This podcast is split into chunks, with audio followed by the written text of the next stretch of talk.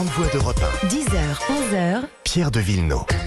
Avec les grandes voix de retour et à droite nous avons Eric Ciotti qui a fait le nouvel organigramme de son parti. Tout le monde est là, tout le monde sauf Bruno Rotaillot. Et à gauche, à gauche on a quoi? On a la désignation du premier secrétaire du Parti Socialiste avec d'un côté Olivier Faure et de l'autre côté Nicolas Maillère-Rossignol. Et vous savez quoi? Bah, C'est l'école des fans, tout le monde a gagné.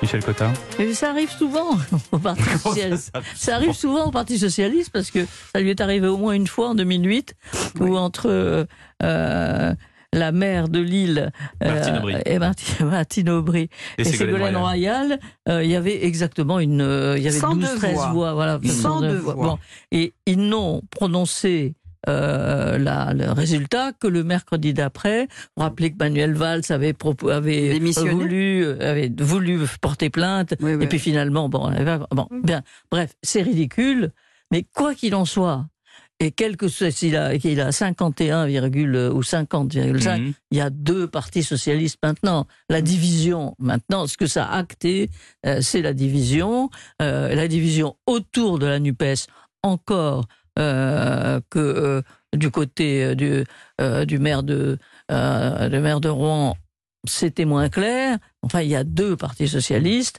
Et moi, je ne vois pas dans quelles conditions peut se passer le congrès de Bordeaux.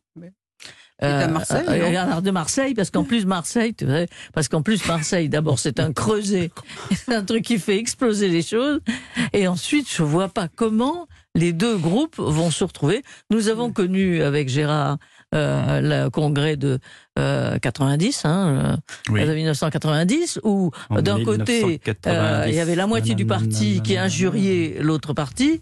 Bon, là maintenant ils sont moins nombreux. Ah bah, Peut-être que, les, fois moins, peut-être- alors, alors, euh, tu peut-être vois, que hein. les hurlements vont se faire moins entendre. En attendant, c'est quand même quelque chose de terrible pour l'existence d'un parti socialiste qui disparaît. Il s'en souvient Gérard, 1980. Ouais, oui, oui, je me souviens de. C'est pas, la- c'est pas, la seule fois où Oui, les oui. socialistes se sont coupés en deux. Il y a eu quand même les, les célèbres divisions entre, entre Mitterrand et Rocard. Bon, Bon, Le il y a eu congrès- le aussi à congrès de hein, Metz, le Oui, congrès de oui, Metz, mais, nous, y euh, étions, nous y étions oui, il y en a un plus aussi ensemble. Bon, Il y en a un peu fort que l'autre. On, on est maintenant entré dans l'entomologie parce qu'on est entré dans les de plus en plus petits.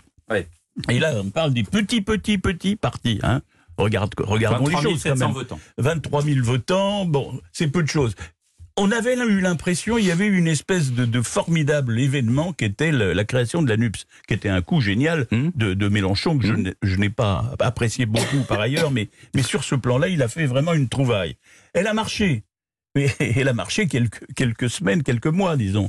Et maintenant, ça se désagrège. Mm. Et tous les éléments constitutifs se désagrègent parce qu'on voit chez les, on voit chez les, euh, par exemple, chez les, les écologistes, dont on parle peu actuellement, on voit une bagarre, on voit maintenant se distinguer une Sandrine Rousseau d'un côté, une, une Tonnelier de l'autre, Euh, peu importe. Très Tondelier, elle a- elle a changé, le- j'allais dire, le lead le- de, de la. Absolument. Non, mais Là, on je- est sur les milliardaires, euh, Ah sur oui, le capital, Absolument. etc. Mais au Parti socialiste, on a Je effectivement ne veux plus de on a milliardaires. un parti socialiste qui est plutôt favorable, enfin, une partie socialiste, une partie des socialistes plus exactement, qui est plutôt favorable à rester dans la NUPS et à être sur la ligne de Mélenchon, et l'autre partie qui résolument maintenant s'installe dans non, on veut plus de ça. Donc de toute façon, à terme, la NUPS probablement va avoir, il restera, il restera Mélenchon.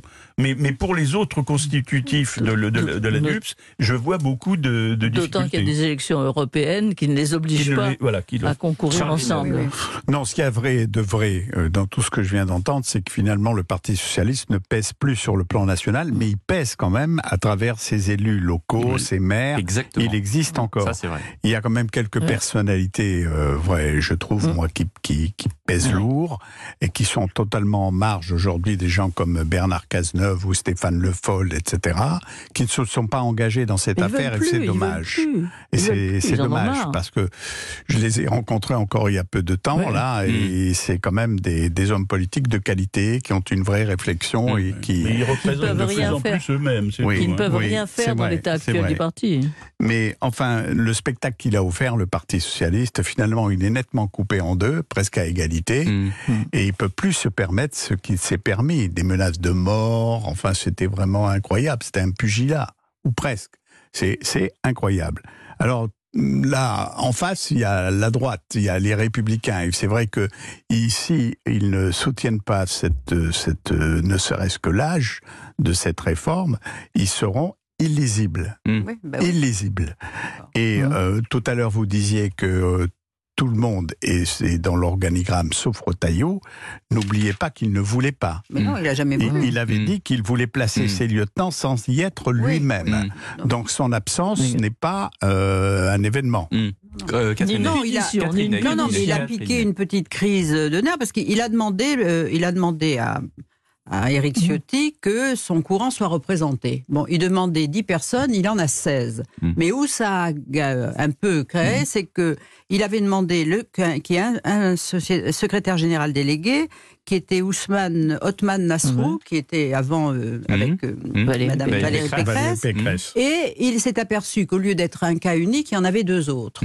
Donc, être à trois, ça lui a pas plu. Et là, c'est là, euh, il y a euh, Geoffroy Didier et Éric Poget qui des Alpes-Maritimes, et donc il y aura trois secrétaires euh, généraux. euh, adjoints. Et c'est ça qui n'a pas plu. euh, Mais je crois que c'est une petite colère, parce que pour le reste, euh, Et le shadow cabinet D'accord. d'Eric Ciotti qui veut se mettre un peu comme à l'anglaise, euh, former une opposition. euh, François Mitterrand l'avait fait avant, Oui, ça n'a oui, jamais marché. ça n'a jamais Non. marché. ah ben, ça a marché pour Mitterrand, parce Oh, que quand- Non, quand- ça n'a même pas Mais marché. si, longtemps, il y a eu mais si, mais parce qu'il était l'anti-président, c'est-à-dire que le président de la République parlait, euh, Oui, euh, euh, il y Mitterrand avait- il y a parlait. eu trois réunions hein, Oui. De, de ce Shadow Cabinet. Moi, moi, moi, je trouve quand même que LR, avec ce shadow cabinet, montre qu'il n'est pas seulement dans la protestation populiste uniquement. Je trouve que qu'ils c'est pas une mauvaise Oui, initiative, oui. oui, absolument. Et, et euh, alors qu'à gauche, rien ne va plus, en tout cas, on vient de le décrire, là, je trouve que Ciotti, qui voulait justement garder la main, le, la garde dans cette affaire. En tout Mais cas, les gens LR se précipitent sur Google pour savoir ce que c'est qu'un jeunes et- en générations plus, en plaçant n'ont des pas gens des Alpes-Maritimes. LR qui peut-être sera le.